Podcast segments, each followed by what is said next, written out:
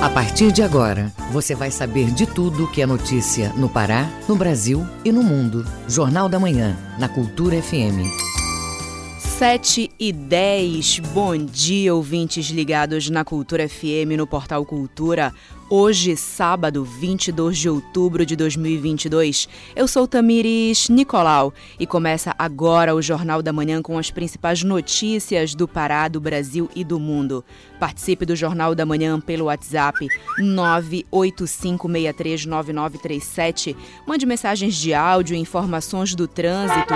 Repetindo o WhatsApp 985639937. Os destaques da edição de hoje. Dia D de vacinação contra poliomielite ocorre hoje no Pará.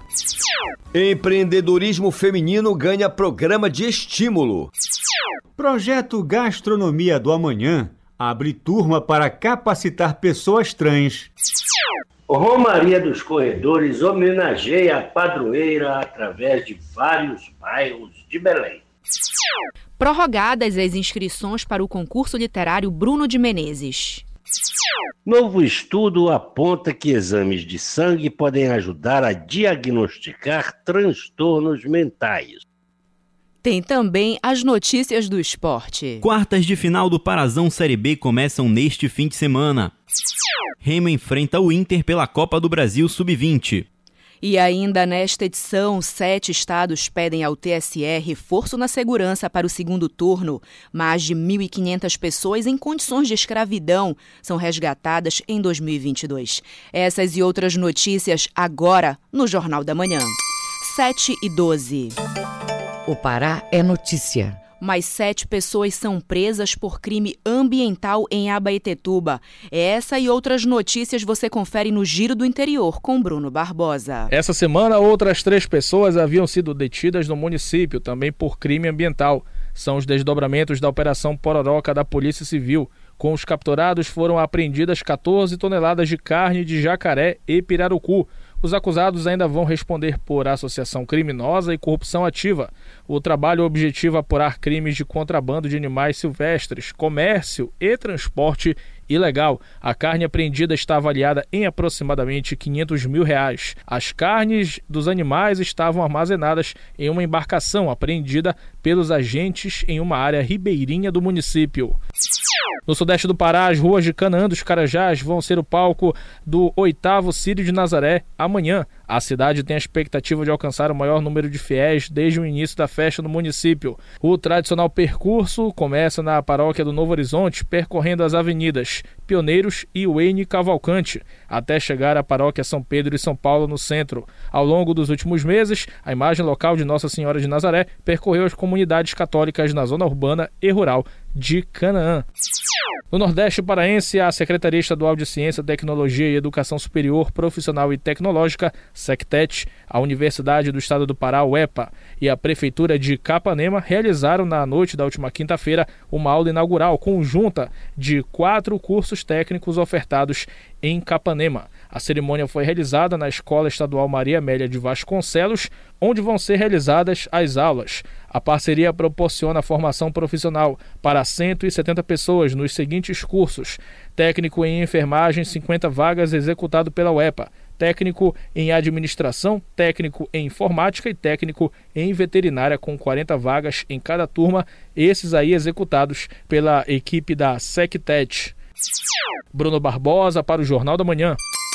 7 e 14. Ouça a seguir no Jornal da Manhã. Governo do Estado inaugura Usina da Paz Cultura FM. Aqui você ouve primeiro. Estamos apresentando Jornal da Manhã.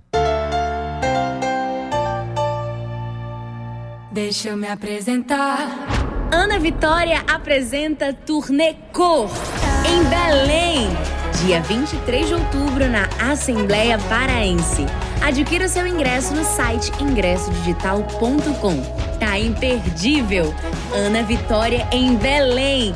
Turnê Cor. Apoio Rádio Cultura FM e Casa Soma Cultural.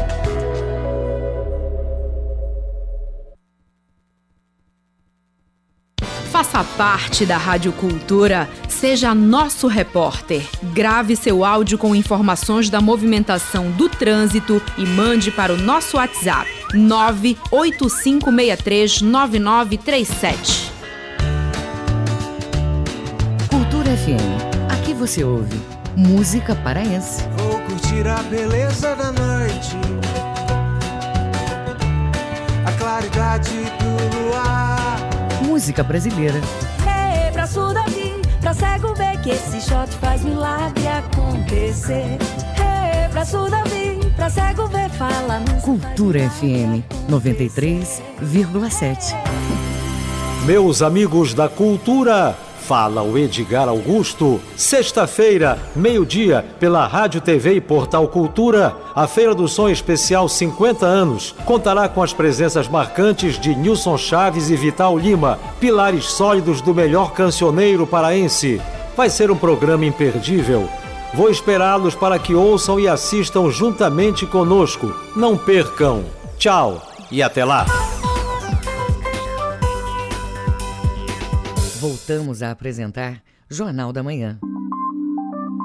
Previsão do tempo. De acordo com a Secretaria de Estado de Meio Ambiente e Sustentabilidade, final de semana com manhãs de tempo parcialmente nublado a nublado.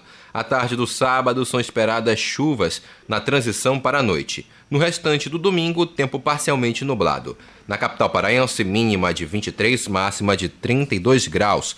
No Nordeste paraense, tempo aberto pela parte da manhã de hoje e de amanhã. No restante do período, tempo nublado e momentos de chuva. Mínima de 24, máxima de 34 graus em Garrafão do Norte.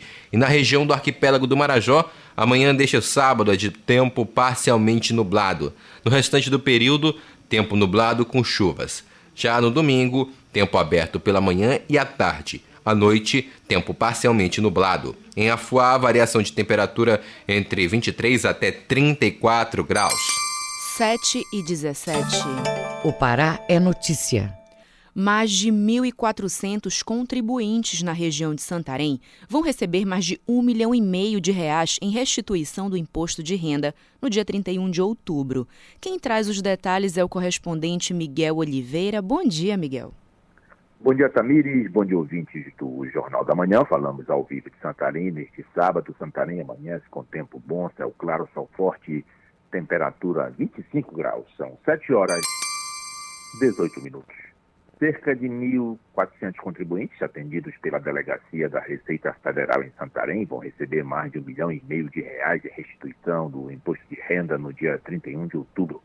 Em Belém, e unidades vinculadas à Receita são 6.253 contribuintes que terão direito a mais de 15 milhões de reais em restituições. No estado do Pará, o valor passa de 22 milhões de reais a serem destinados a mais de 11.400 contribuintes. Tem prioridades nesse lote os contribuintes idosos acima de 80 anos, com alguma deficiência física ou mental ou moléstia grave e cuja maior fonte de renda seja o magistério. Para saber se a restituição está disponível, o contribuinte deve acessar a página da Receita na internet gov.br barra Receita Federal clicar Meu Imposto de Renda e, em seguida, em Consultar a Restituição.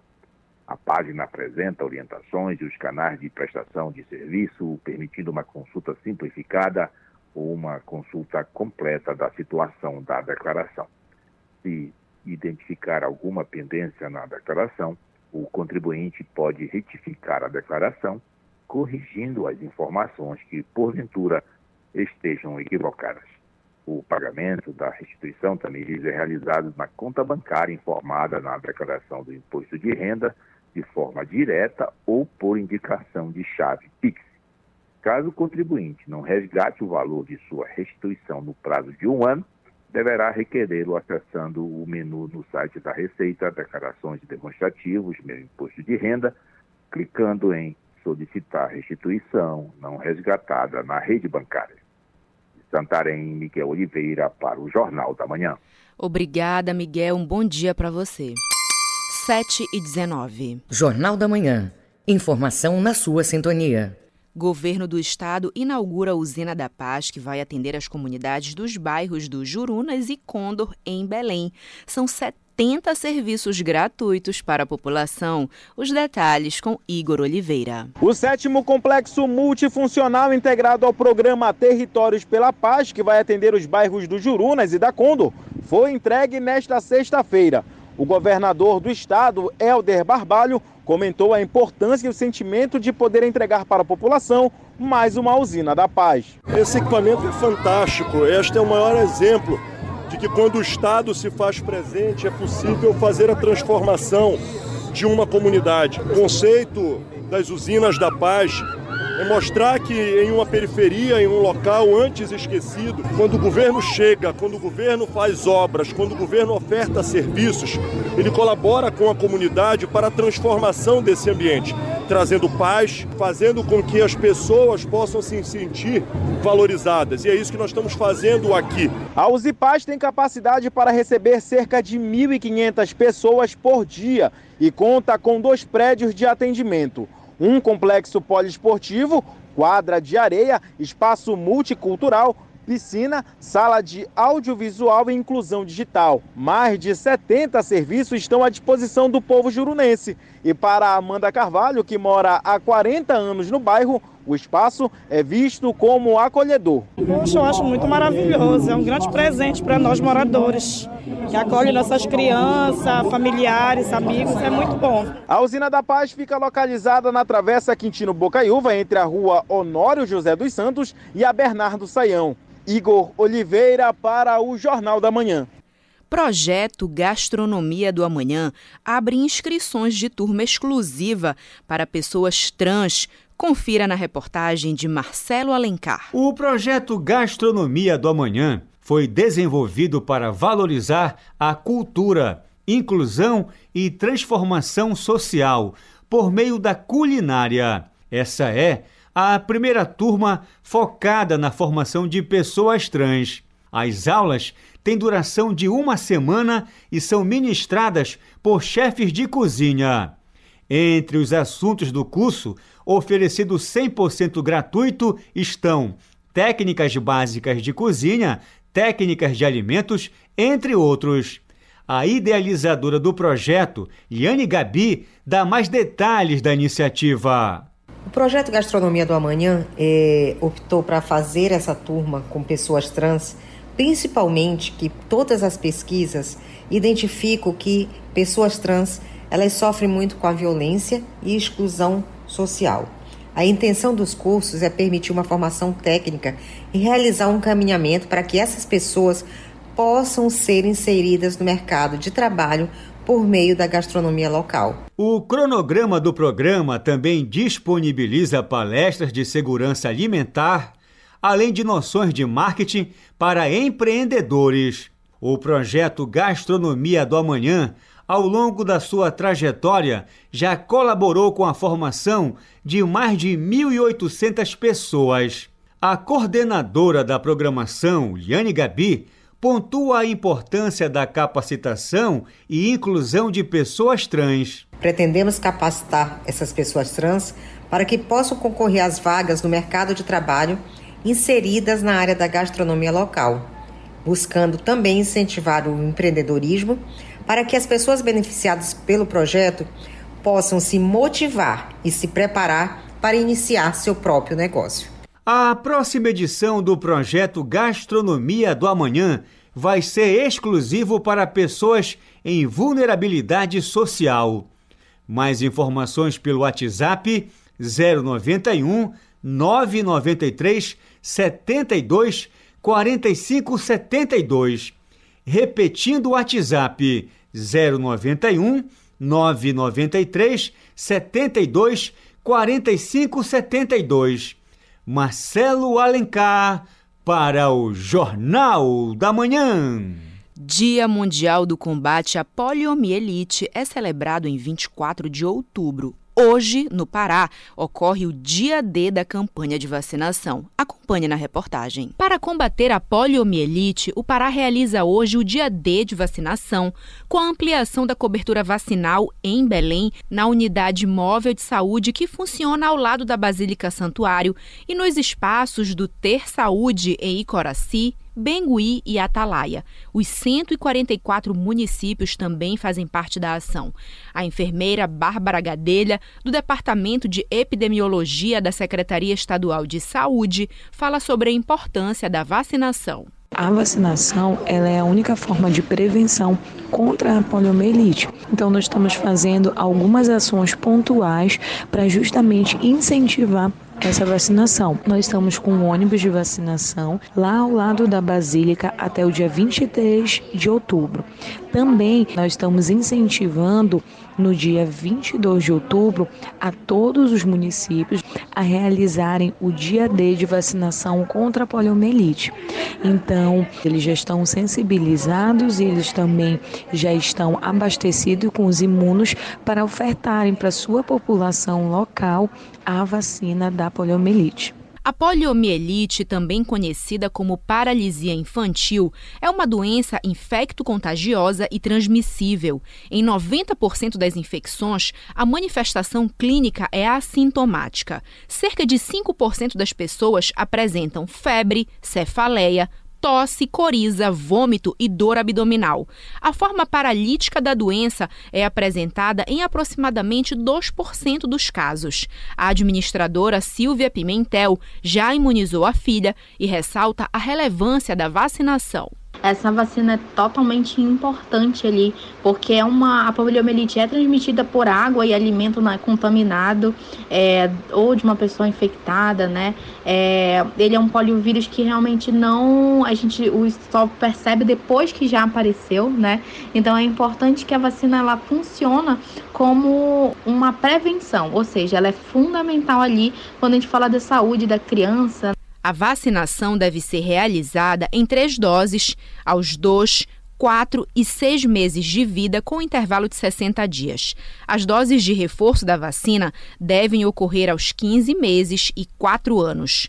Nesse domingo, as ações de vacinação vão ocorrer nas unidades do Ter Saúde dos bairros da Terra Firme, Tapanã e Cidade Nova 8, de 8 da manhã a 1 da tarde.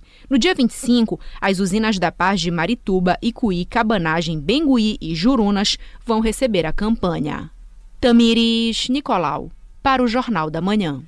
Vamos agora às informações em destaque nos noticiários internacionais com Cláudio Lobato. O Mundo é Notícia. A conservadora Penny Mordaunt se apresentou como a primeira candidata formal na disputa pelo cargo de premier britânico após a renúncia de Liz Truss. Ela é membro do parlamento britânico desde 2010 e atuou em vários governos conservadores, de Theresa May, de Boris Johnson e da própria Truss. Além de Mordaunt, devem anunciar que estão na disputa outros postulantes. Rishi Sunak, que tentou suceder Johnson, e o próprio Johnson, apontado como favorito para retornar ao cargo, que renunciou em julho.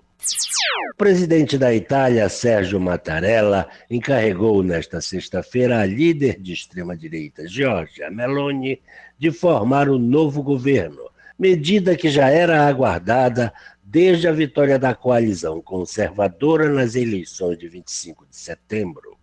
Como manda praxe, Mattarella deu o encargo a Meloni após um ciclo de reuniões com todos os partidos no parlamento.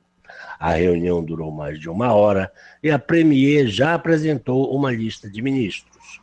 Além do seu partido, o Irmãos da Itália, de extrema-direita, Meloni terá em seu gabinete a legenda de ultradireita Liga de Matteo Salvini, novo ministro da Infraestrutura, e o conservador Força Itália, de Silvio Berlusconi.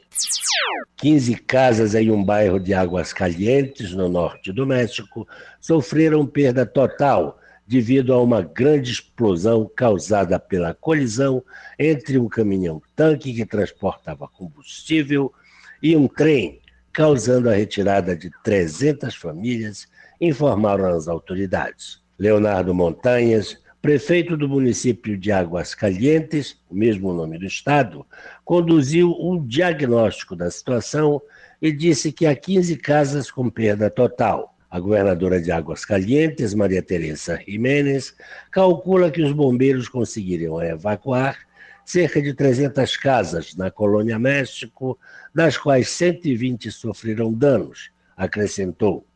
O resto das casas danificadas no bairro estão sendo avaliadas para determinar quantas podem ser habitadas.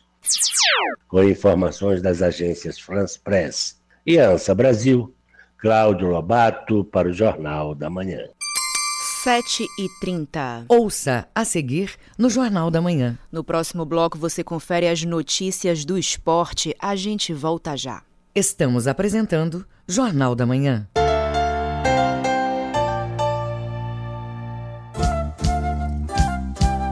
ZYD 233, 93,7 MHz.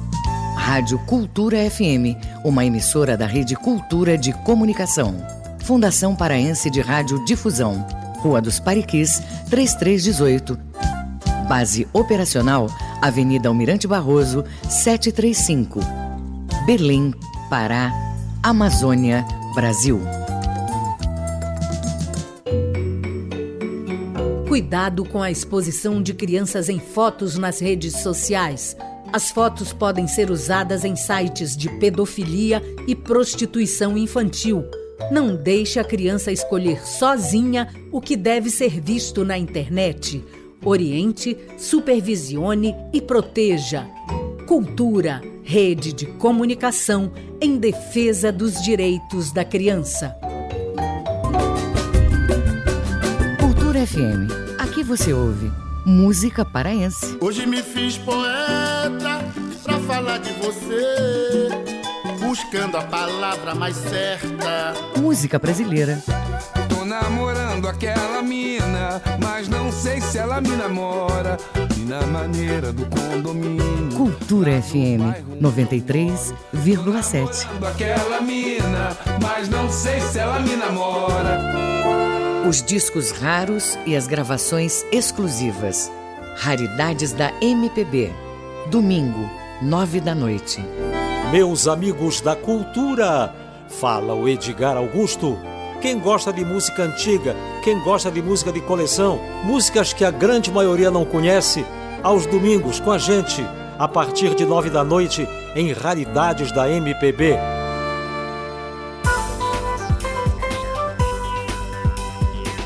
Voltamos a apresentar Jornal da Manhã. Tábuas de marés. De acordo com a Secretaria de Estado de Meio Ambiente e Sustentabilidade, em Belém a maré vai encher logo mais às 9 e 6 da manhã, maré baixa às 4 e 24 da tarde e maré alta às 9 e 32 da noite. Em Salinópolis, Nordeste Paraense, baixa mar às 11h40 da manhã, pré-mar às 5h36 da tarde e maré seca às 11h54 da noite. E na Ilha de Mosqueiro, a maré vai encher logo mais às 8h21 da manhã. Maré baixa às 3 e 11 da tarde e maré alta às 8 e 51 da noite. 7 e 33. Jornal da Manhã, na Cultura FM. Esporte. Agora as notícias do esporte com Felipe Campos. As quartas de final do Campeonato Paraense da Segunda Divisão começam neste fim de semana. O primeiro duelo vai ser neste sábado e começa às nove e meia da manhã no campo 1 do Seju. O Vila Rica recebe o Santa Rosa, time conhecido por ter vários atletas com passagens pelo Remo. Um deles é o lateral Levi, que falou sobre a preparação da equipe. Nossa expectativa é muito boa para o confronto contra o Vila Rica. Durante a semana tivemos é, alguns ajustes em relação aos treinamentos, já pensando nessa partida. É um confronto direto pela classificação, pelo acesso, e nós estamos em busca desse sonho, que é não só do Santa Rosa, mas é de todos os jogadores que estão é, nessa empreitada pelo, pelo esse título. No domingo, dia 23, mais três partidas vão ser disputadas. A primeira envolve o Cametá, time de melhor campanha até o momento, que visita o União Paraense no campo 1 do Seju, com a partida sendo iniciada às 9h30 da manhã. O técnico do União Paraense, John Fabrício, falou sobre a expectativa da sua equipe para o confronto. Sabemos da dificuldade que vai ser, vamos enfrentar a equipe do Cametá, que é uma equipe muito bem treinada, uma equipe muito bem qualificada mas a gente vem trabalhando todo dia, é, ajustando os últimos detalhes para que venha enfrentar a equipe do Cametá já de uma, com uma equipe bem postada, uma equipe bem forte e trazer um resultado positivo, que esse é o pensamento sempre. Os outros dois jogos são pela parte da tarde. A SMAC recebe o São Francisco às 3 horas no estádio Abelardo Conduru, em Icoraci, enquanto que Carajás e Capitão Poço se enfrentam no Rosenão às 4 da tarde. O Clube do Remo enfrenta o Internacional pelo jogo de volta das quartas de final da Copa do Brasil Sub-20. A partida vai ser no CT Morada dos Quero Quero, em Alvorada, no Rio Grande do Sul, e começa às 3 horas da tarde deste sábado. No duelo de ida, a equipe colorada venceu por 3 a 0 com gols de Samuel, Amoroso e Alisson. Mas apesar do resultado negativo, os meninos do Remo ainda não jogaram a toalha, como conta o volante Jomab. A gente até sabia que seria um jogo de, de detalhes, que o jogo ia ser definido em detalhes e que a gente leva de aprendizado que não pode. Chegou um momento de, dessa fase que a gente não pode mais errar. A gente sabe que não, não podemos jogar a toalha, né, que tem mais 90 minutos gente nunca vai deixar de acreditar. É, agora o grupo tá, continua fechado, né? Vamos continuar trabalhando essa semana aí para chegar lá em Porto Alegre fazer um ótimo jogo, se Deus quiser sair com um bom resultado de lá. Para garantir a classificação de maneira direta, os azulinos precisam vencer por quatro gols de diferença. Em caso de vitória por três gols de vantagem, a decisão da vaga vai para os pênaltis. Quem avançar do confronto enfrenta o vencedor de Palmeiras e IAP do Maranhão, na ida, a equipe alviverde venceu por 3 a 0, com dois gols de John John e um de Alan. O Tapajós anunciou a contratação do seu novo treinador para a disputa do Campeonato Paraense de 2023. O escolhido foi Arthur Bernardes, de 69 anos. Ele é bastante conhecido no futebol brasileiro, tendo passagens em times como Flamengo, Fluminense, Botafogo, Atlético Mineiro e Fortaleza. Além disso, ele acumula experiências no futebol internacional, já tendo trabalhado em Portugal, Arábia Saudita, Angola, Coreia do Sul e Tailândia, onde foi seu último trabalho. O Tapajós é a única equipe santarena que já tem vaga garantida na elite estadual de 2023 e também anunciou nesta semana o seu novo executivo de futebol, Nazareno Silva. Com supervisão do jornalista Gabriel Rodrigues, Felipe Campos para o Jornal da Manhã.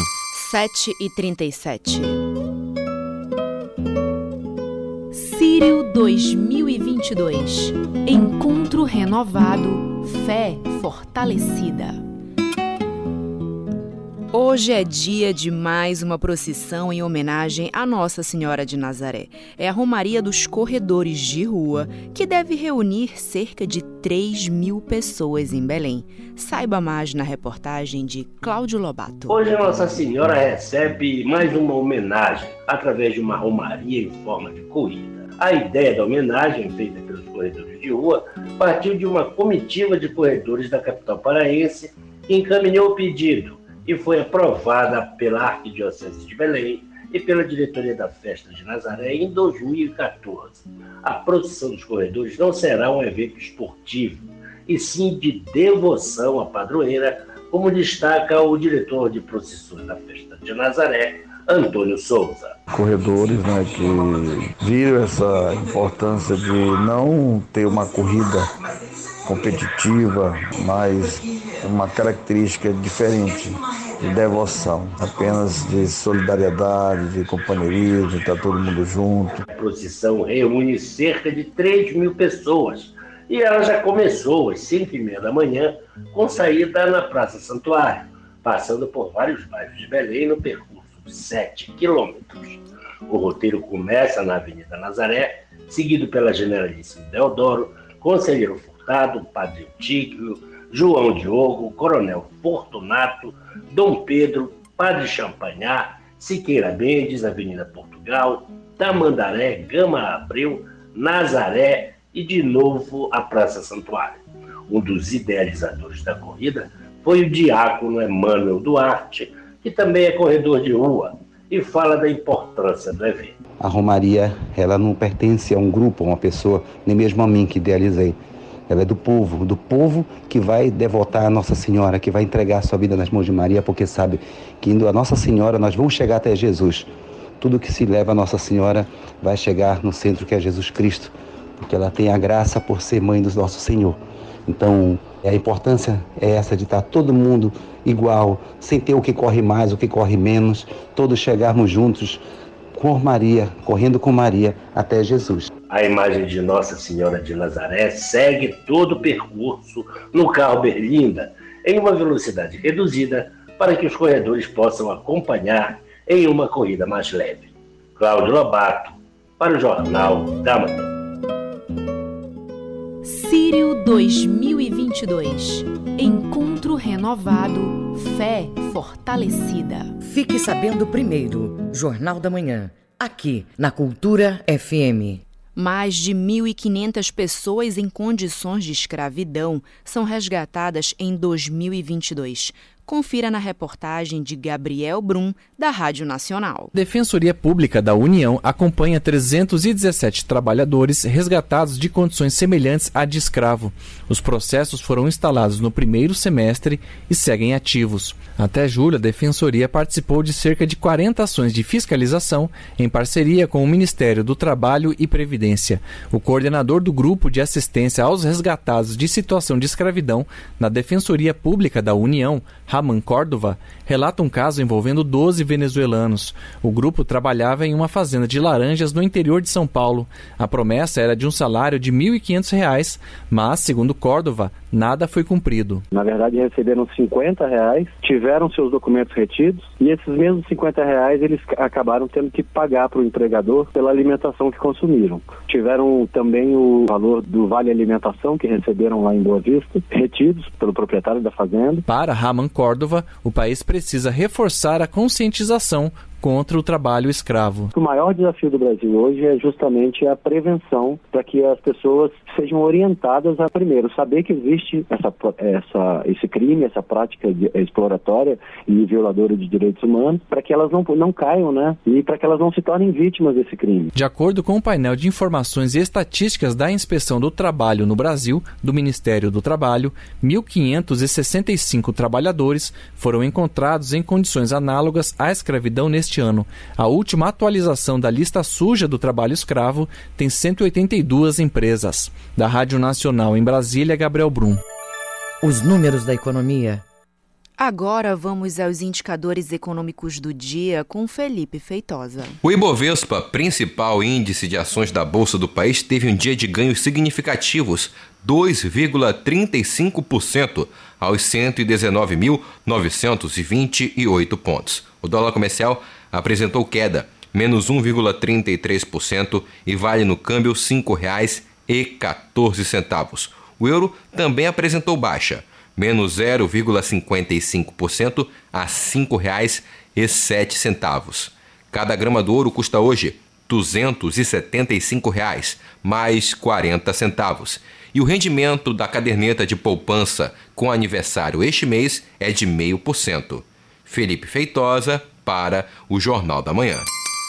7 e 43. Ouça a seguir no Jornal da Manhã. Sete estados pedem reforço federal para o segundo turno. Cultura FM, aqui você ouve primeiro. Estamos apresentando Jornal da Manhã.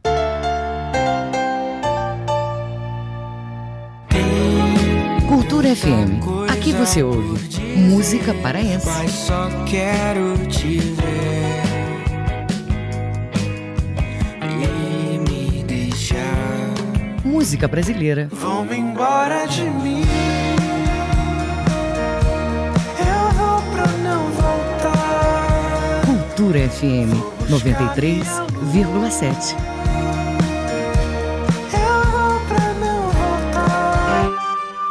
Todos os animais têm direitos assegurados por declaração universal. Quem escolhe ser tutor de um animal precisa reconhecer e cumprir as responsabilidades e os cuidados para uma vida digna. Pôr em risco a integridade de um animal, mesmo do que vive na rua, é considerado crime contra a vida e a pena de prisão varia de 2 a 5 anos. Prender, não levar ao veterinário ou tratar o animal de forma degradante também é crueldade. Para denunciar casos de maus tratos a animais domésticos, selvagens, nativos ou exóticos, ligue 190 ou entre em contato com o IBAMA. Cultura, rede de comunicação. Olha o trava-língua! Olha o trava-língua! Olha o trava-língua! Na minha rua tem um paralelepípedo feito de paralelogramas. E aí, conseguiu repetir certinho? Esta e outras brincadeiras infantis você ouve no Abra Cadabra, todo domingo, nove da manhã.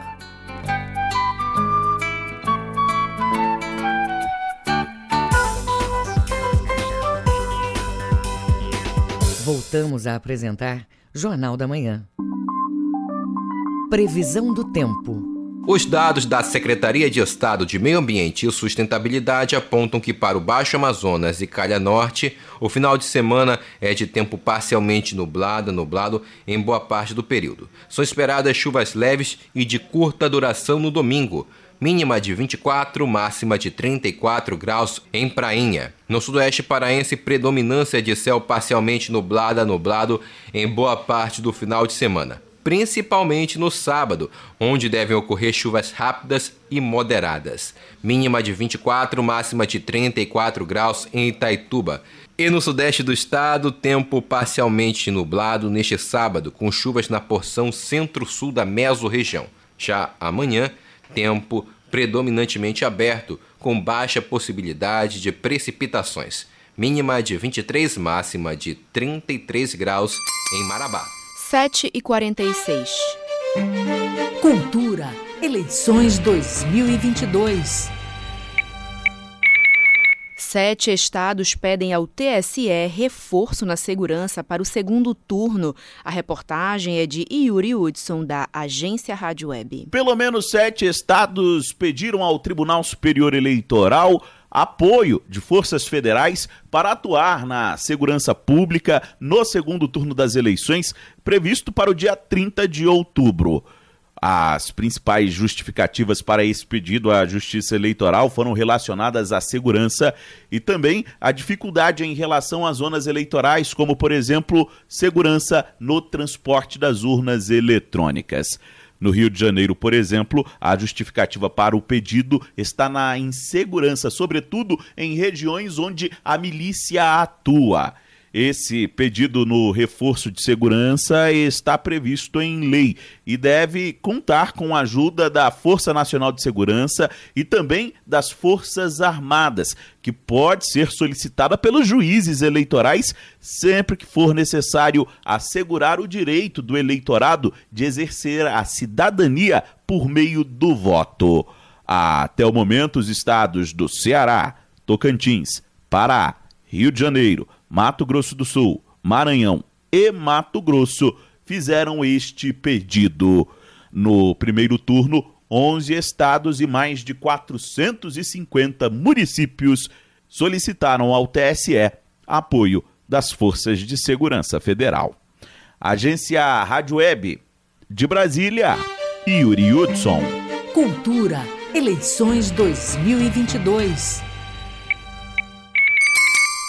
7 e 48. Jornal da Manhã. Você é o primeiro a saber.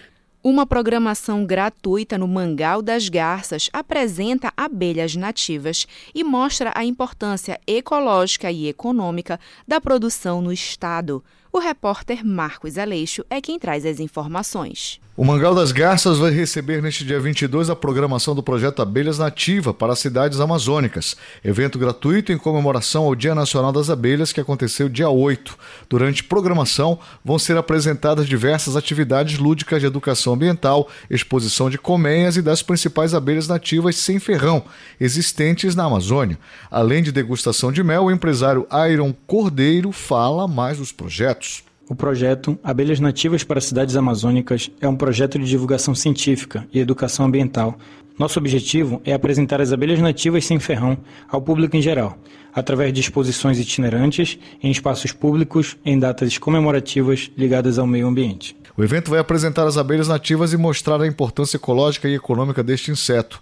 Durante a programação, os visitantes vão participar de brincadeiras, confeccionar desenhos, exposição de espécies de abelhas da Amazônia, degustação de variados tipos de mel e educação ambiental. O evento é uma iniciativa da empresa Amazon Soluções Apícolas e Meliponícolas Limitada, em parceria com o coletivo Abelhas Nativas, patrocínio do Banco da Amazônia, Governo Federal e apoio do Governo do Estado, por meio da organização Pará 2000. O biólogo do Mangal das Garças, Basílio Guerreiro, faz o convite para o evento. Neste sábado, dia 22 de outubro, vai acontecer a terceira exposição do projeto Abelhas Nativas para as Cidades Amazônicas. Então, esse evento é de extrema importância para elucidar a importância ambiental e econômica das abelhas sem ferrão da Amazônia. Marcos Aleixo para o Jornal da Manhã.